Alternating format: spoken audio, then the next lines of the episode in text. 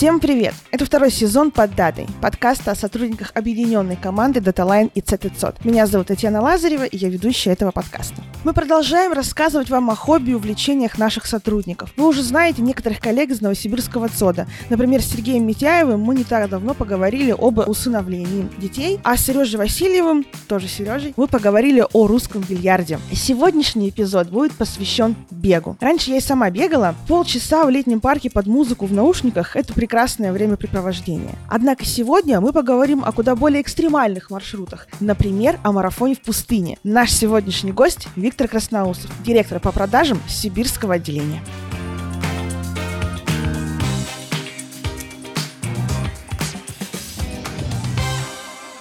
Витя, привет!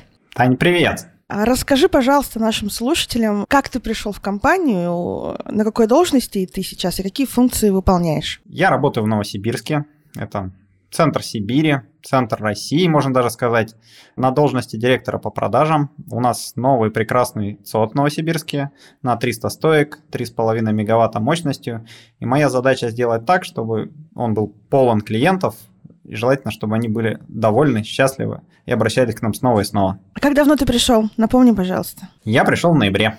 Вообще, ты был знаком с содами до нас? Да, у меня был опыт строительства дата-центра общей мощностью где-то на 1 мегаватт. Он, конечно, не такой грандиозный, как дата-центры РТК ЦОД, но это такой был интересный опыт. Мы строили ЦОД в технопарке Новосибирского академгородка. И скажи, есть ли различия в работе со строительством ЦОДа в технопарке и у нас? Да, конечно, наши ЦОДы, они заточены под коммерческого заказчика.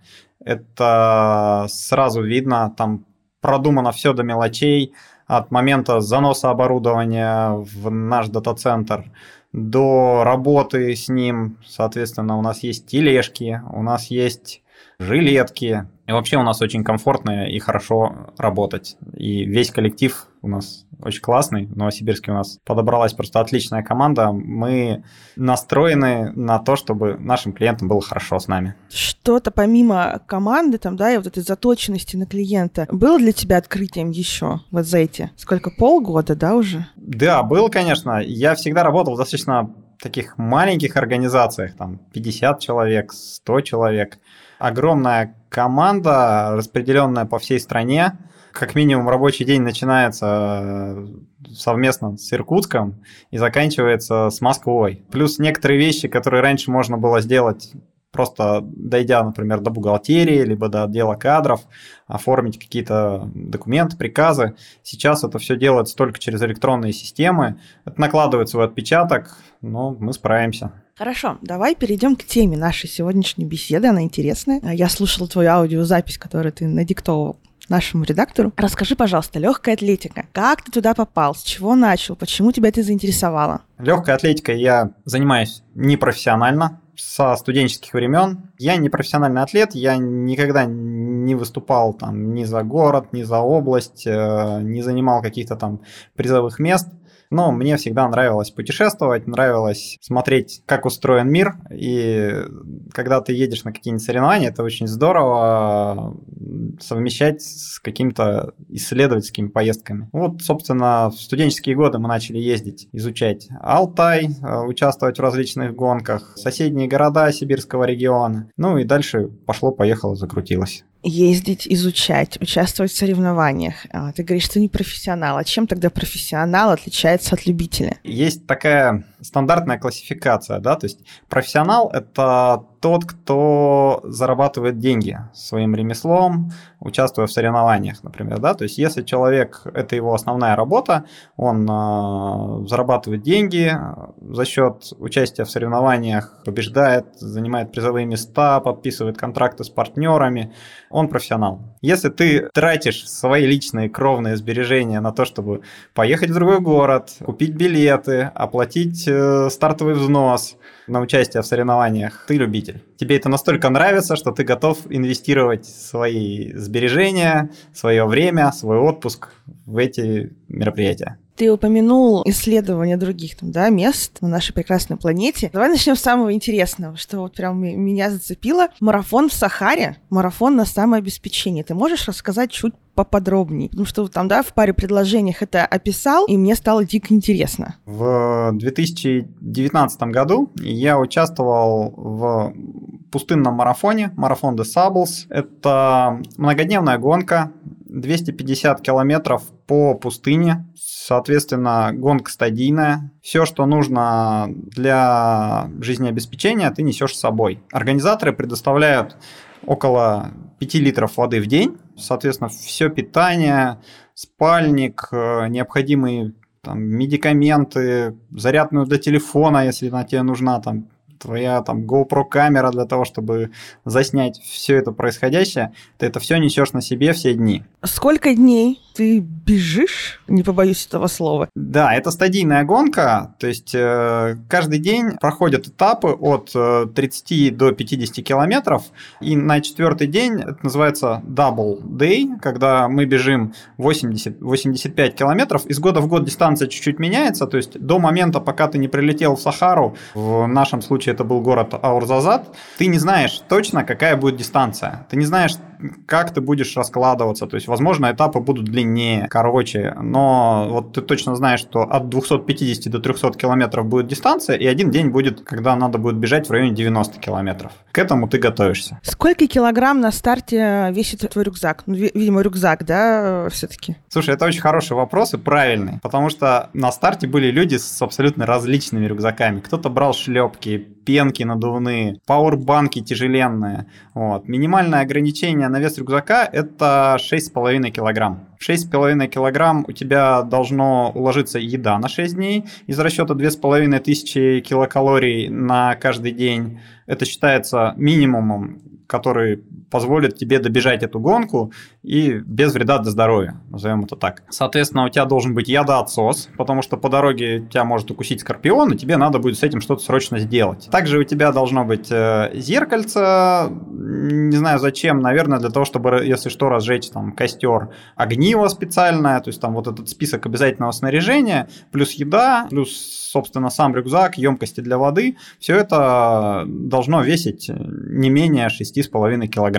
Ну и плюс 5 литров воды, то есть минимум 10 килограмм на себе ты несешь, минимум. Нет, не совсем так. Воду дают нам на старте и в промежутках на этапах. То есть э, вот ты знаешь, что ты бежишь 40 километров, то есть на старте ты можешь, ну, ты запасаешь воду с предыдущего дня, где-то на 20 километре будет контрольный пункт, на котором ты можешь взять одну или две бутылку воды. Вот, то есть как бы вода разнесена. И на финише этого этапа, когда ты прибегаешь в базовый лагерь, тебе еще дают две бутылки воды. Вот, и с этими бутылками ты вот делаешь что хочешь. Ты волен там. Хочешь моешься, хочешь стираешься, хочешь пьешь. Не проблема. Делаешь что угодно, но вот у тебя есть лимит. Хорошо, еще тут, тут же два вопроса. Ты спишь без палатки, то есть пустыня, те же самые скорпионы, которым ночью становится наверняка холодно, и они ищут места потеплее, и ты просто ложишься в свой спальник прямо на песок и спишь? Не совсем так. Организаторы ставят шатры. Такой шатер на 8 человек, то есть у нас команда из России в тот год была в районе, если я не ошибаюсь, 12 человек, и вот мы все помещались в один шатер. Вот, мы так ложились, э, то есть снизу обычно вот ковер, как наш советский, стелется прямо на песок, сверху над тобой вот этот шатер, это просто тряпка такая натянутая, установленная на, на двух палках, и, и, собственно, и все, и дальше твой спальник. Ночью, кстати, вот для многих такое становится неожиданностью, что в пустыне ночью очень холодно. То есть днем жарко, ночью холодно вот ты говоришь, огниво, чтобы разжигать костер. Из чего там, простите, в Сахаре разжигать костер? Ну, наверняка организаторы тоже приносят что-нибудь, да? Я участвовал во многих гонках, и у меня есть такая, знаешь, закономерность. Чем дороже стартовый взнос, тем меньше всего дает организатор. Если стартовый взнос вот в Сахаре, стартовый взнос 3,5 тысячи евро. Просто для того, чтобы поучаствовать в этой гонке. Несешь еду всю сам, воду тебе дают лимитированно. Свою, то есть ты ее тоже покупаешь сам? Конечно, конечно. Это сублимированные продукты. Они не дают ничего, кроме вот этих вот шатров натянутых, ковров, вот. Ну и, собственно, сопровождение организации самой гонки, потому что, ну, конечно, это очень ответственно. То есть у каждого из нас есть GPS-чип, нас можно отслеживать в онлайне, где каждый из спортсменов находится. Очень хорошо, когда ты молодой, здоровый и сильный, прибегаешь быстрее всех, потому что тот, кто прибежал первым, идет собирать дрова. Дрова — это такие высушенные какие-нибудь корешки, остатки деревьев, то есть их на самом деле не так много рядом с лагерем, и твоя задача их насобирать для того, чтобы приготовить кипяток и заварить свою еду. Те, кто прибегают позже, вообще участвуют в этой гонке там больше тысячи человек, то есть в наш год участвовало 1200 человек, им уже хуже, потому что все, что было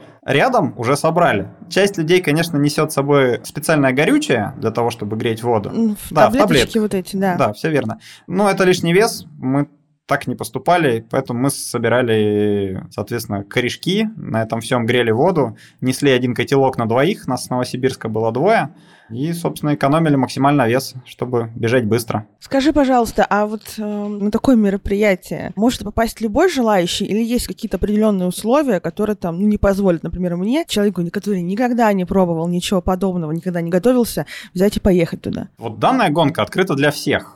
Ты можешь спокойно зарегистрироваться на сайте, и вот уже в 2021 году, в этом году из-за пандемии они ее перенесли на сентябрь, уже можешь поучаствовать. Никаких ограничений. На самом деле гонка такая в режиме пешехода, да, то есть если просто идти как паломничество, ее можно пройти по лимитам там, среднеподготовленному человеку. То есть пешком практически. Да, совершенно верно. Основная проблема, если ты пытаешься там бороться за какие-то строчки в протоколе, э, то это уже гораздо сложнее, вот, потому что вот в длинный день очень многое растаяло по своим местам, то есть даже люди, которые то есть, э, бежали достаточно быстро, на этапе, который был 90 километров, очень сильно просели, потому что была жара за 40. И мы, получается, бежали весь световой день. Лидеры стартуют позже всех, то есть 12 часов дня, когда уже солнце палит вовсю, и финишируют ночью поздно ночью. Как бы многие из-за этого свой результат ухудшили. А мы, наоборот, поднялись. А вы команды бежали? Да, я бежал со своим товарищем Михаил Козырь. Это тоже ультрамарафонец из Новосибирска. Мы с ним вместе бегали разные дистанции. Зачет был индивидуальный. Он, получается, занял в генеральной классификации 18 место, а я 19 из 1200 участников. Обалдеть. Но за счет того, что мы тянулись друг за другом, да, то есть тебе плохо, а твой товарищ говорит, давай, побежали, получилось пробежать лучше. Поддержка все-таки, да, дает какое-то преимущество друг друга. Ну, такой поддержка и такое доброе соперничество, потому что ты же не можешь прибежать хуже своего товарища. Да, Поэтому да. Старались друг друга подначивать и не бросать. Ты упомянул протокол, да, и вот э, рейтинг. А зачем любителям бороться за места? Есть какие-то плюшки или просто потешить э, свое, так сказать, самолюбие? Конечно же, потешить свое самолюбие это в первую очередь. Плюшек никаких, там даже за первые места никаких там ни серьезных, ни денежных призов ничего нет. То есть это гонка любительская. За три с половиной тысячи евро, извините. Да, все верно. Хотелось, что называется, стать там, самыми быстрыми из России по любителям. Соответственно, эту задачу мы решили успешно. То есть эту гонку в 90-е годы бегали профессиональные легкоатлеты из России. Есть э, трехкратный победитель этой гонки Андрей Дерксон. Он живет в городе Барнауле, то есть готовится также Мой зимой. земляк. Твой земляк, да.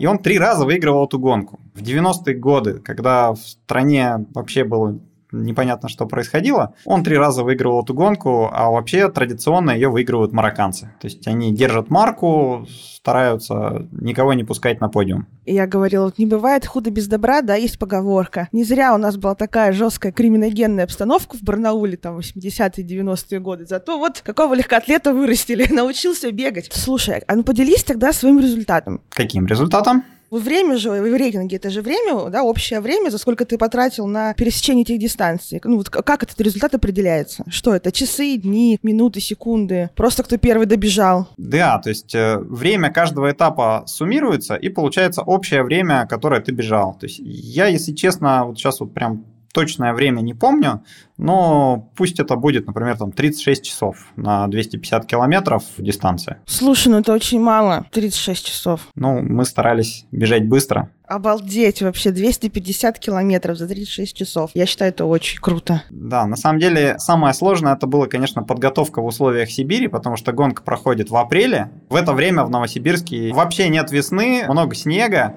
Но за счет того, что мы как раз бегали по снегу с рюкзаками, у нас ноги адаптировались как раз вот к непонятной почве, как э, песок, и мы пробежали хорошо и без травм. По песку же вообще очень сложно бежать. Это вот не самая приятная, мне кажется, поверхность. Да, у тебя, получается, нет нормального отталкивания. То есть ты ставишь ногу, она проваливается, и вместо того, чтобы пружинить от земли, ты тонешь в нем. Ну и вот так вот приходилось бороться. Помимо, ну, то есть тогда вот бега по снегу с рюкзаком, что еще входило в твою подготовку? Мы делали сдвоенные тренировки, то есть э, когда мы на выходных, там, субботу и воскресенье, каждый день бегали по 30-40 километров. То есть потому что многодневная гонка, она подразумевает не так, что ты образно как-то приехал там на полумарафон, марафон, пробежал его, вечером пошел отмечать, радостный, счастливый. На следующий день тебе надо снова выходить на старт и снова выдавать максимум того, на что ты способен. Поэтому вот эти сдвоенные дни длинных тренировок, они очень хорошо тренируют организм вот как раз к таким нагрузкам. С какими ты впечатлениями вышел вот э, из этой гонки? Что тебя порадовало или расстроило? Что у тебя вот внутри, ну, даже на эмоциональном плане осталось? Конечно же, я уехал э, с 11 новыми друзьями из Сахары. Мы очень сдружились с нашей российской командой. Мы до сих пор общаемся, ездим на соревнования вместе. Люди из абсолютно разных сфер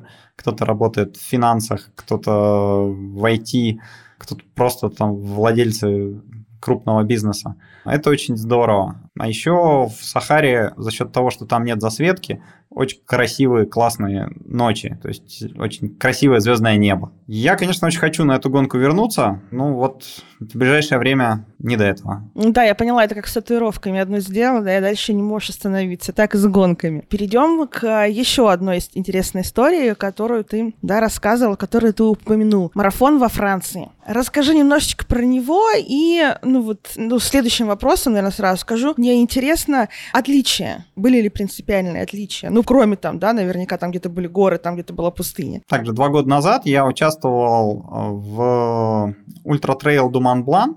Это считается неофициальный чемпионат мира по горному бегу. Он стартует из городка Шамони, это, соответственно, деревенька, городок, откуда вообще зародился альпинизм. И маршрут проходит через три страны вокруг э, горы Монблан, Общая дистанция 170 километров. И с набором высоты около 10 тысяч километров. Чуть больше, чем на Эверест забежать. Суммарный в смысле набор высоты? Да, да, суммарный набор, да, то есть ты забегаешь на гору, спускаешься в долину, пробегаешь по долине, потом следующая гора.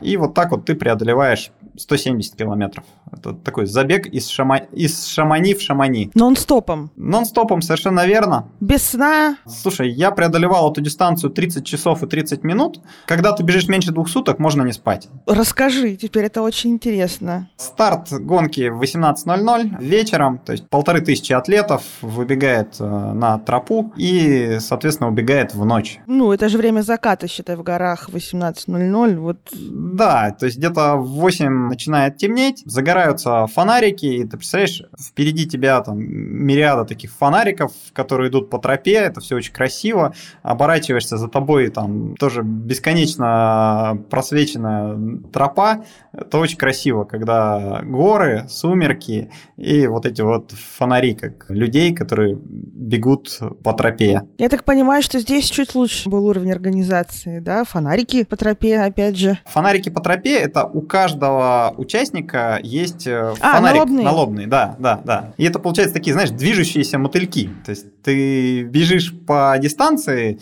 и видишь вот таких вот, что называется, мотыльков. Имея опыт э, пользования таким налобным фонариком в походах, я не скажу, что он э, прям идеально высвечивает твой путь. Ну, это же травмоопасно получается. Ты можешь не заметить кочку, камень, корень дерева какой-то, ну, вот какие-то вещи и, и травмировать себя. Конечно, надо использовать хорошую экипировку, мы всегда агитируем за это, что никогда не экономьте на экипировке, это ваше здоровье. Это то же самое, что ставить свое оборудование в плохой ЦОД. Ну и, собственно, когда у тебя нормальный хороший фонарик на 500-700 ансилюмин, он достаточно яркий. Понятно, что ночью скорость снижается, но в целом можно достаточно комфортно бежать. Поделись, как это бежать без установки 30 часов и 3 минуты? Слушай, ну это такой разговор с самим собой. Ты бежишь, сначала ты наслаждаешься видами, духом соперничества, кого-то обгоняешь, потом наступает закат, упадок сил, ты такой думаешь, зачем мне это все надо? Потом думаешь, ну вот ладно, я тут с собой договорюсь, поднимусь еще на вот эту вершинку, ну и там все, на этом закончу. Поднимаешься на вершинку, думаешь, ну, тут только спуск, спуск пробегу, и там дальше закончу. Вот. И так каждый раз ты пытаешься себя там договариваться с самим собой и двигаешься дальше по дистанции. Вот. Потом наступает рассвет, у тебя прилив сил, ты видишь, как э, местные пенсионеры из Европы идут на свои пикники на выходные, да, неспешным ходом, да? да, так радуешься за них, думаешь, как классно, да, то есть что люди там просто так проводят выходные. Вот, это тебя заряжает бодростью, и ты продолжаешь движение. Были ли вообще точки, когда ты такой, ну все, ну вот как бы вот уже 45-й там, да, 45-е дыхание закончилось, можно я пойду? Где мой вертолет? Заберите меня отсюда. Ну вот на этих гонках, наверное, нет. То есть все зависит, конечно, от того, насколько ты готов. Если ты хорошо готовился, не филонил, не пропускал тренировки, соблюдал режим питания, то в целом ты будешь физически нормально готов э, к этой гонке. Вторая часть это голова. Все идет из головы. То есть все длинные дистанции, больше там 50-70 километров, они бегаются головой. Невозможно подготовиться максимально хорошо, чтобы бегать там 150 километров. Надо всегда договариваться с собой. И это вот такое мышление ультрамарафонца, его надо потихоньку в себе воспитывать. Я, например, ловлю себя иногда на мысли, да, выходишь на тренировку, такой думаешь, ну вот я часик сейчас побегаю, там 10 километров, и где-то километре на восьмом тебе уже начинает все болеть. Такой думаешь, да пойду домой, да закончу раньше, там все остальное. Добегаешь десяточку, думаешь, я молодец, я сегодня отбегал свою дистанцию. А когда ты настраиваешься сразу на длинную дистанцию, это проще. Ты такой, я буду бежать 60 километров, например. На десятом километре ты думаешь, да только начало, только разогрелись, еще впереди много всего интересного. И вот этот момент, когда тебе будет э, становиться невыносимо тяжело, там, серии, все, я дальше не могу бежать, он уже наступит там, на 40 километре первый раз или там на 50 километре. То есть все зависит от того, как ты был изначально настроен. А ты до марафона во Франции 30 часов бегал без перерыва или это был твой первый опыт? Ну, это самая длинная дистанция, да, в которой я принимал участие, 170 километров. До этого я бегал э, Алтай Ultra-Trail, это 125 километров. Ну, там в районе 18 часов эта гонка занимала. Бегал многодневки, Трансальпин Ран, это 7 дней в Альпах. Но вот такого, чтобы бежать непрерывно 170 километров, это было для меня первый раз. И вот, конечно, после 125 километра ты понимаешь, ага, пошла зона неизведанного. Неизвестности, да. да. Это очень интересно, это такой прислушиваешься к своему организму, смотришь, ага, так, тут вроде ничего не болит, тут нормально, значит, можно дальше бежать. Надо всегда прислушаться к себе, слушать себя, свой организм, это очень важно. Со сном мы выяснили, а расскажи, пожалуйста, про питание. Ну, то есть ты и без еды, и без сна 30 часов провел, или все-таки есть какая-то возможность сделать паузу, перехватить, перекусить что-то и побежать дальше? На дистанции есть э, приюты. Это такие контрольные пункты, где есть э, горячее питание, есть э, вода, Кока-Кола стандартно на всех забегах, это прям must-have. Почему? А потому что это быстрая энергия, это углеводы, которые ты выпиваешь, и они сразу же быстро начинают работать и дают тебе силы. Плюс кофеин. Ну, хоть где-то польза, хоть где-то польза от Кока-Колы. Наконец-то мы ее нашли. Хоть где-то можно ее пить без ограничений. Соответственно, я с собой всегда несу специальное спортивное питание. Это гели.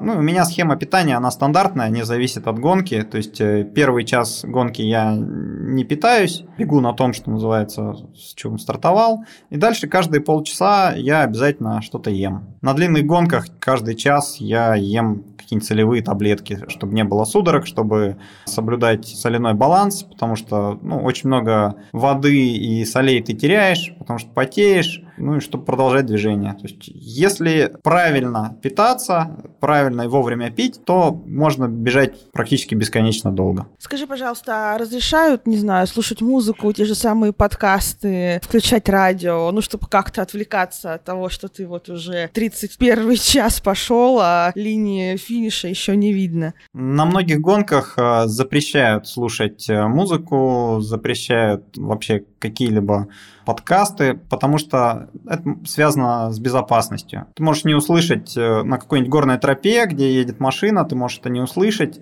ну и может это все привести к печальным последствиям. Поэтому организаторы очень часто запрещают э, слушать музыку. Ultra Trail Blanc, насколько я знаю, разрешает пользоваться наушники. Ты пользовался? Я не слушаю музыку, когда бегаю. В последнее время стал слушать подкасты на таких легких тренировках.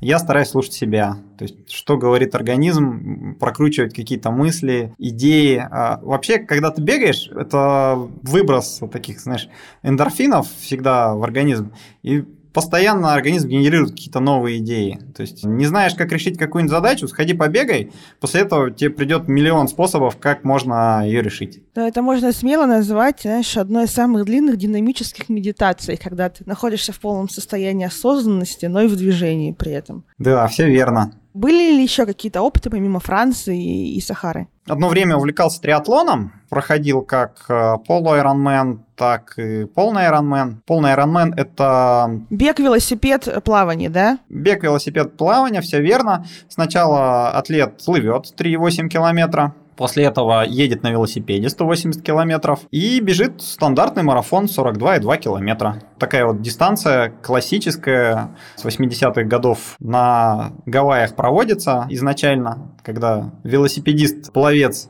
и легкоатлет, э, бегун поспорили, кто же из них сильнее и быстрее, и вот устроили такую гонку. И вот с 80-х годов этот формат стал максимально популярен во всем мире. То есть сейчас э, в России уже больше тысячи людей, которые прошли дистанцию полного Ironman. Ну вот, проходил такую дистанцию еще. И что тебе все-таки ближе? Ультрамарафонство или Ironman? Блин, мне кажется, просто с ультрамарафонством ничего не может сравниться. Слушай, надо чередовать. Это как э, и все, то есть время от времени надо менять что-то в своей жизни для того, чтобы не надоедало.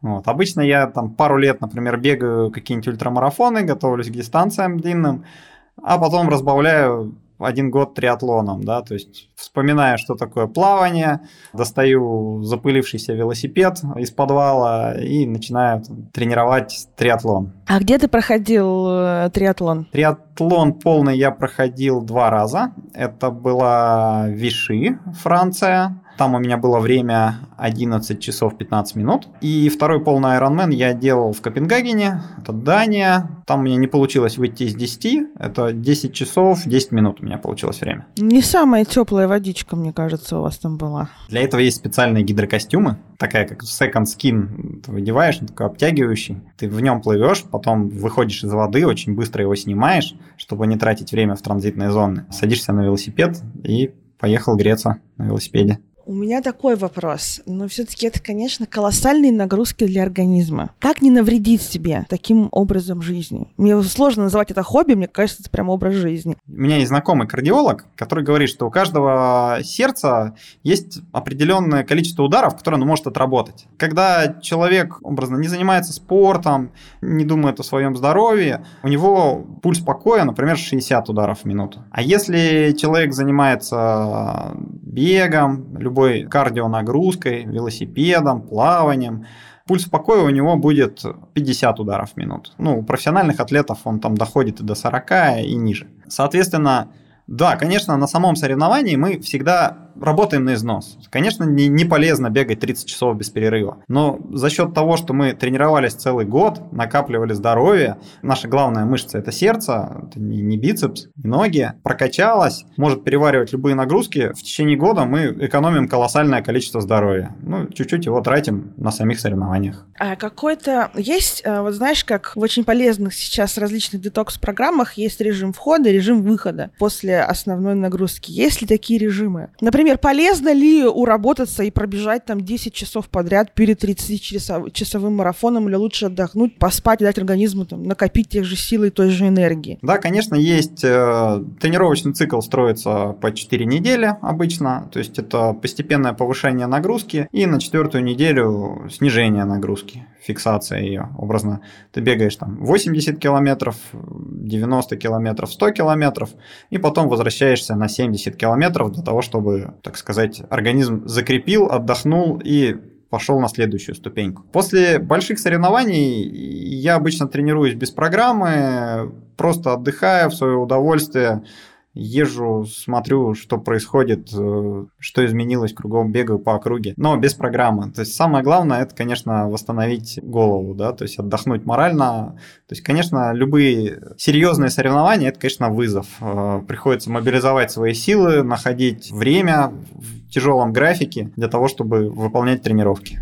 А как такой плотный тренировочный график совмещать с работой, с личной жизнью? Хватает ли на все времени? Обычно все стараются говорить, что да, конечно, надо просто правильно расставлять приоритеты, все успевать, тайм-менеджмент. Ну, конечно, не хватает. То есть, если плотный рабочий график и, соответственно, тренировки, то ну, приходится чуть-чуть семье пострадать. Приходишь, договариваешься с семьей, говоришь, семья, в ближайшие три месяца я буду готовиться к Ironman во Франции. Вы, пожалуйста, помните, как я выгляжу, я буду к вам приходить. Но, пожалуйста, не пилите меня, я, я подготовлюсь и вернусь к вам. Семья говорит, давай, удачи тебе. И понимает, что ну, тебе для своей самореализации это все равно нужно. Поэтому всегда, когда соберетесь готовиться к большим соревнованиям, идите договариваться со своей семьей, это важно. А сама семья? Расскажи, пожалуйста, есть еще у вас бегуны? Если бы в семье два бегуна, то это, конечно, большое горе. Потому что непонятно, когда что еще успевать. Нет, у меня семья пока маленькая. Это я, моя подруга и у нас собака Хаски. Он уже, ему 9 лет, сейчас он уже бегает не так часто. Но когда мы едем куда-нибудь на соревнования, вот в прошлом году, например, мы ездили в Каппадокию, а, Каппадокия Ultra Trail, кстати, классное место, там воздушные шары. Я образно бежал дистанцию 100 километров, а моя подруга бежала 39 километров. Для нее это тоже был такой вызов. Она готовилась на протяжении там, полугода. Я писал ей тренировки, что ей нужно делать. Ну, ей очень понравилось. Особенно обгонять неспешных, неторопливых турок. Это было приятно. А вы вместе бежали эту дистанцию 39 км или все-таки у вас были разные маршруты? Маршруты были разные. Обычно длинные гонки стартуют либо рано утром, либо ночью, а такие дистанции поменьше стартуют в более такое разумное время, там в 9 утра, в 8 утра, вот, чтобы людям не бежать ночью. Но все равно я очень за нее переживал и радовался, что у нее все получилось. Это был ее первый опыт? Ну да, на такой длинной дистанции, да. До этого были гонки в Шерегеше, какие-то локальные небольшие гонки, но такая гонка была первой. У меня Шерегеш еще с детства ассоциируется с кучей пьяных лыжников и сноубордистов, и не вяжутся слова гонка и Шерегеш. А есть лайфхак, надо просто ездить в Шерегеш летом. Летом там никого нет, там построили хорошие гостиницы, они максимально дешевые, и можно ходить по горам в удовольствие, бегать, тренироваться. Мы Шерегеш используем как такой базовый лагерь для подготовки на выходные. Ты говорил, еще упоминал такую вещь, как парная многодневка. Можешь поподробнее про это рассказать? Да, мы бегали гонку Трансальпин Ран. Эта гонка проходит через Германию, Австрию, Италию, через три страны, 350 километров. Тоже этапная гонка, как и в Сахаре, но она бежится вдвоем. В зачет идет время самого медленного. Поэтому нет смысла, что называется, одному бежать быстро, второму бежать медленно. Это вот очень тяжелая гонка, очень тяжелый формат. Потому что у одного может заболеть нога, а второй будет в отличной форме. И вот надо находить, так сказать, способы договариваться друг с другом. Психологический контакт. Да, слушай, это, это да, очень да, тяжело. Да. Это же прям целый психологический тренинг. Я поймал травму, и шестой-седьмой день я не мог бежать быстро. У меня просто были мозоли во всю стопу. Мне каждый раз было тяжело наступать. Мне кажется, это кошмар страшный. Ну, вот любого походника, бегуна, любого человека, ну, которого, да, вот сейчас момент связан с большим количеством ходьбы. Это ужас. Я представляю, я тоже славливала такие вещи в горах откуда не вернуться. Не пешком. Да, и в итоге у меня товарищ был в отличной форме, ему пришлось просто гулять рядом со мной, потому что ну, я не мог бежать. Вот. В итоге мы там, скатились в генеральном протоколе на 15 мест из-за того, что э, я не мог бежать. Это нормально. Вот в многодневках важно договариваться друг с другом именно вот когда бежишь ее вдвоем. Это... Есть такое мнение, что не надо бежать многодневные гонки со своим лучшим другом или там, с женой, потому что есть шанс после этого перестать общаться. Словить не травму, а развод, да, я поняла.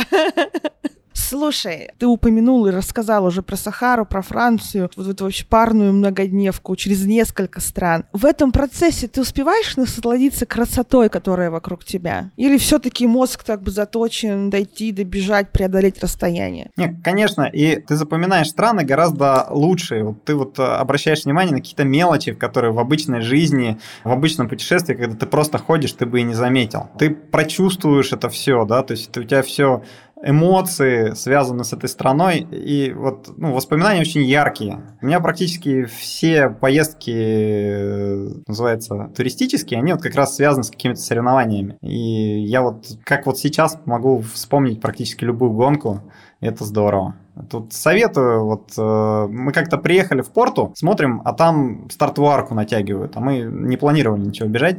Я говорю, так, так, так, что у вас тут происходит? Они такие, а у нас ночной забег по городу. City Trail 15 километров. Я говорю, давайте, зарегистрировались, там какой-то небольшой стартовый взнос, выдают фонарик. 150 человек бежало по всему Порту, по всем мостам. Мы пробежали, получается, по винным погребам, где хранится портвейн, по набережной, по каким-то кварталам. Я в эти кварталы бы никогда просто так не зашел. И это здорово. Ради нас там перекрыли какие-то мосты. Ну, это здорово. И я вот так вот порту запомнил гораздо лучше, чем если бы я по нему просто гулял. А скажи, пожалуйста, в Новосибирске, Новосибирск большой город, как обстоят дела с бегом? Новосибирск э, расположен на западно-сибирской равнине, поэтому готовиться к горному бегу в Новосибирске – это особое удовольствие. Найти какую-то длинную затяжную горку, в которую побегать или походить, достаточно сложно. Для горного бега и для трейл-раннинга особо не требуется ничего, кроме леса и каких-то специализированных упражнений. Для стадионного бега, конечно, сложнее. В Новосибирске два нормальных легкоатлетических манежа, ну и вот сейчас в Кольцово построят третий, соответственно, будем ходить и в него заниматься. А есть какие-то местные соревнования? Да, есть самые известные в Сибири а, полумарафон. Это полумарафон имени Александра Раевича.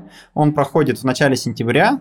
Вот э, кто будет в Новосибирске в начале сентября, всех зову поучаствовать. Также мы проводим свой весенний полумарафон на протяжении уже 6 лет. То есть в этом году он собрал 1200 участников. Проходит по Академгородку. То есть мы перекрываем город, бежим по Коптюга вдоль всех институтов, по Лаврентьево и по Пирогово, там, где Новосибирский государственный институт и, и все их э, общежития располагаются. Очень красиво. Если кто-то из наших слушателей хочет начать бегать, какие первые шаги нужно сделать? Что почитать, куда пойти, какое приложение скачать, как не убить себя и свою мотивацию на самых там, на стартовых моментах? Если кто-то из наших слушателей задумался о том, чтобы начать бегать, это уже здорово. В беге самое главное – это постепенность. Не надо себя сравнивать ни с кем другим, надо сравнивать только себя с собой вчера образно. Вчера ты мог пробежать полтора километра, здорово. Если сегодня ты можешь пробежать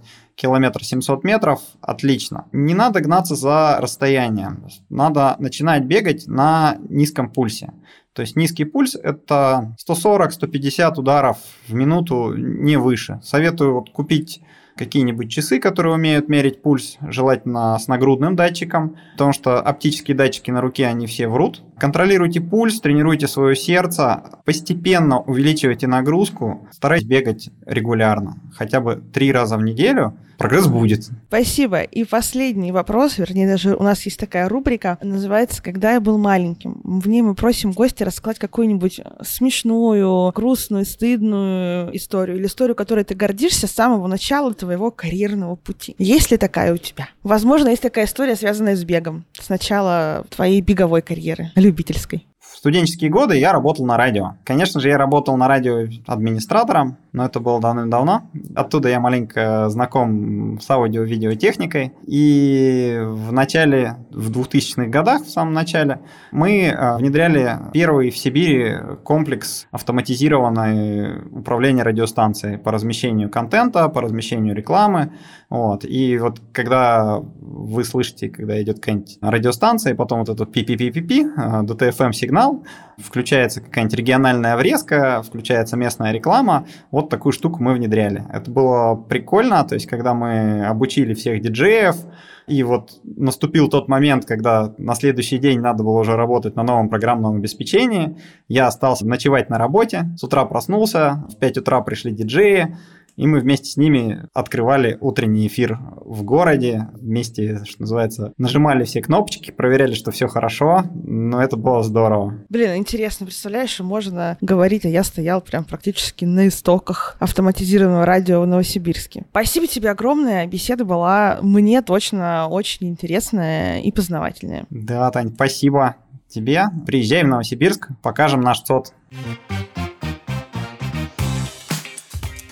Это был шестой эпизод второго сезона подкаста «Под датой». Сегодня я, Таня Лазарева, разговаривала о беговых приключениях с Виктором Красноусовым. Подписывайтесь на подкаст в любом удобном приложении. Предлагайте героев для следующих выпусков и не забывайте писать нам отзывы в iTunes и в чат выселенцев. Наши коллеги все такие же интересные люди. Помните об этом. И до встречи в следующем выпуске. Пока!